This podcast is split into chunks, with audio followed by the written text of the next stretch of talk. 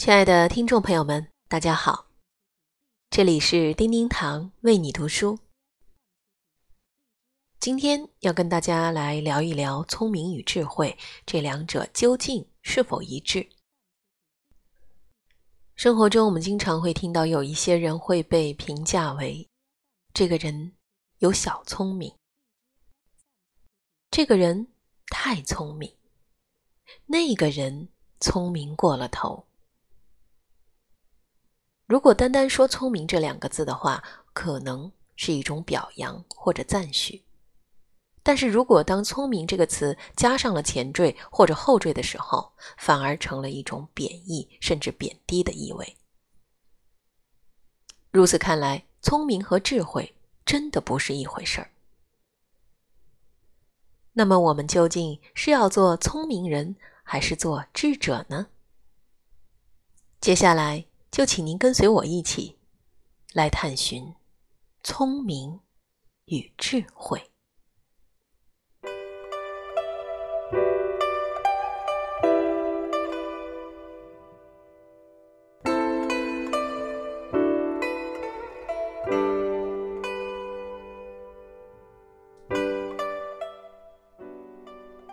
我们说，聪明是一种生存能力，而智慧。则是生存的一种境界。现如今，世界上的聪明人很多，但是智者呢就很罕见，估计百里无一。就好像连公认的智者苏格拉底都自认为，如果按照智慧的要求，他自己是无知的。现实生活中，不吃亏的是聪明人，而能吃亏的是智者。聪明人和别人过事儿，总能保全自己的利益。就比如做生意，他们做生意都能够把利润赚足，而智者绝不追求生意的最大收益，有些生意他甚至可以赔钱做。聪明人知道自己能做什么，而智者明白自己不能做什么。聪明人能够把握机会，知道什么时候该出手，而智者知道什么时候该放手。因此，拿得起来的是聪明，放得下去的才是智慧。聪明人总把自己闪光的一面表现出来，也就是脱颖而出；而智者是让别人把闪光的一面表现出来。比如，在一个聚会里，聪明人的嘴巴特别忙，他们往往可以侃侃而谈，因此他们是茶壶；而智者耳朵忙。因为他们注意聆听别人在说什么，因此比喻它为茶杯。但是茶壶里的水，最终还是要倒进茶杯里的。聪明人注重细节，而智者注重整体。聪明人有很多烦恼，而且特别敏感。但智者能远离烦恼，达到不以物喜，不以己悲的超然物外的境界。因此，智者总能吃得下，睡得好。聪明人渴望改变别人，让别人顺从自己的意志，而智者多能顺其自然。因此，聪明人的人际关系容易紧张。而智者的人际关系普遍和谐。聪明多数是天生的，得益于遗传；而智慧更多的是要靠修炼。聪明能获得更多的知识，而智慧让人更有文化。反过来，一个人知识越多，越聪明。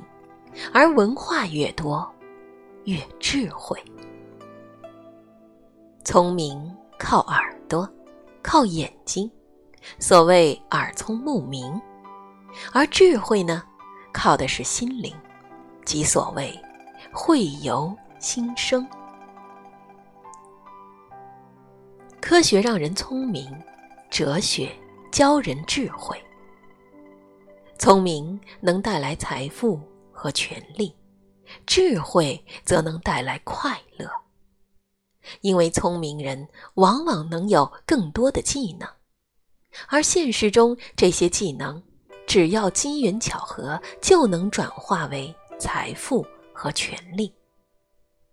但是，财富和权利与快乐很多时候并不能够成正比，因为快乐是来自于人的内心，因此。求财，聪明足矣；求脱离烦恼，那么非修炼智慧不可。郑板桥说：“聪明难，糊涂更难。”其实，正式的糊涂是需要智慧的糊涂，所以“难得糊涂”翻译过来就是难得智慧。朋友们，说到这里，您是否区分清楚了什么是聪明，什么是智慧呢？其实，聪明很容易，但是要达到智慧的境界，可就不那么容易了。所以在年轻的时候，我们应该用聪明的头脑，认真的完成学业，踏踏实实的走好人生的每一步。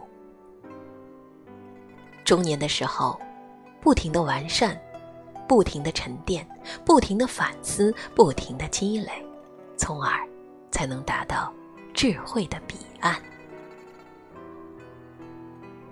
我们希望每一个人都能够由聪明到达智慧，最终获得我们人生的大如意和圆满。